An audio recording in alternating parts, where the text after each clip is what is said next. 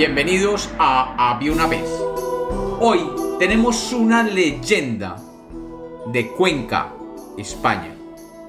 Bienvenidos de nuevo a Había una vez. Espero que lo disfruten. Había una vez. Había una vez en la señorial ciudad de Cuenca, en España, un joven muy apuesto que era nada más y nada menos que el hijo del oidor de la villa. El joven no solamente era guapo, sino que tenía una gran capacidad verbal. El joven utilizando su labia y su pinta de galán era capaz de seducir a cualquier mujer que encontrara deseable y obtener de ellas favores carnales y luego abandonarlas sin miramientos. El muchacho recorría la pequeña ciudad con el desparpajo propio de alguien que sabe que posee cualidades extraordinarias. Sin embargo, un día, mientras entraba a la plaza principal de la población, vio una mujer que nunca había visto. Sin duda alguna, era forastera, lo que la hacía más interesante. Además, la joven era de una belleza inconmensurable y de unos modales finos y delicados.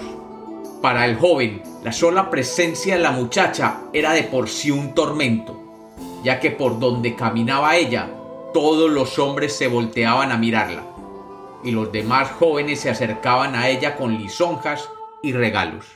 Rápidamente supo que la joven se llamaba Diana y que se había movido a la ciudad desde una ciudad lejana, que vivía sola en una casa a las afueras de la ciudad y que no se conocía ningún pariente. Era pues una mujer misteriosa, aparte de extremadamente bella. Aprovechando una tarde soleada, el joven seductor se acercó a ella en la plaza del pueblo, y con sus dotes de buen conversador quiso entablar una amena relación con ella. Pero ella inmediatamente lo rechazó, aumentando en el joven un mayor deseo. Por varios días, el joven no desaprovechaba ninguna oportunidad para acercarse a ella, y bien sea con bellas palabras, o pequeños regalos atraer su atención. Pero la joven siempre lo rechazaba y seguía su camino. El joven comenzó a ser el asmerreír del pueblo y sus amigos se mofaban de él y de sus intentos fracasados. Él, en cambio, redoblaba su deseo con cada rechazo y se juró persistir hasta enamorar a la doncella. Pero cuentan que en el día de todos los santos, el joven recibió una carta que le fue entregada mientras caminaba por una calle de la ciudad. En la carta, la joven Diana lo citaba para el día siguiente en la puerta de la ermita de las Angustias, en las horas de la noche. El joven no podía creer que finalmente la esquiva Diana le hubiera hecho caso. Por la tarde se preparó y se acicaló para la ocasión. Escogió el mejor vestido que tenía, escogió el mejor perfume y decidido se dirigió a la entrada de la ermita de las angustias. Desafortunadamente, cuando salía de la casa del oidor, algunas gotas de lluvia comenzaron a caer. Y cuando ya llegaba a la ermita, la lluvia reciaba y rayos caían en la cercanía de la ciudad. Pero su resolución era la misma tenía que seducir carnalmente a la bella Diana aquella misma noche. Cuando cruzó el umbral de la ermita, la vio, magnífica en todo su esplendor, vestida como una princesa y con un porte radiante. Sin mediar palabra, consumido por su pasión, se acercó a ella y tomándola en sus brazos, comenzó a besarla como si no hubiera un mañana. Ella simplemente lo abrazó, y dejando que la lujuria del joven dominara el momento, vio como él comenzaba a quitarle el vestido.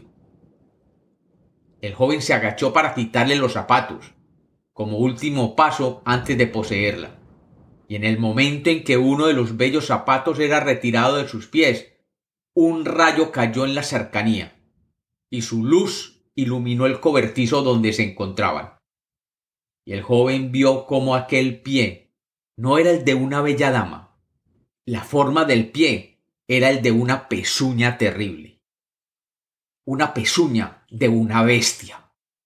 Asombrado, levantó la cabeza y al elevar la mirada vio que la esbelta figura de su doncella era ahora la terrible imagen de un demonio. Diana era ahora la figura misma de un diablo, con cara y cachos, y su cuerpo ya no era dulce, sino amenazante y feo. Luego oyó una carcajada espeluznante que provenía de aquel monstruo. Del terror que sintió el muchacho, saltó hacia atrás y levantándose giró rápidamente y comenzó a correr para huir de aquel lugar.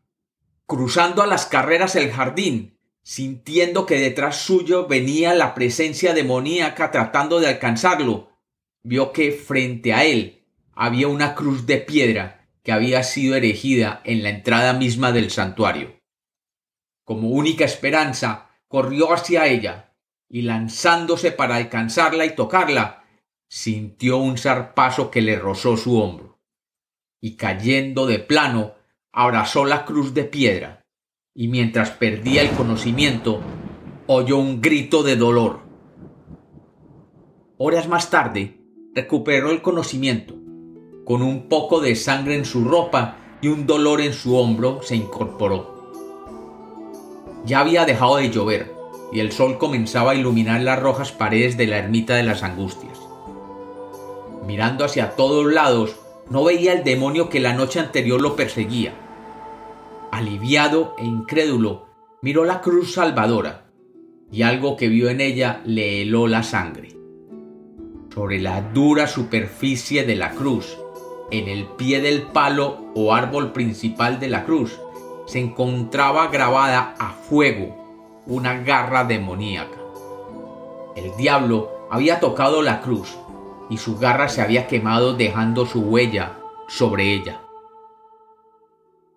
Todos los que visitan el santuario hoy pueden acercarse para contemplar claramente la terrible evidencia de un diablo que alguna vez quiso engañar a un joven seductor en Cuenca, España. Y como los cuentos nacieron para ser contados, esta es otra leyenda de Había una vez.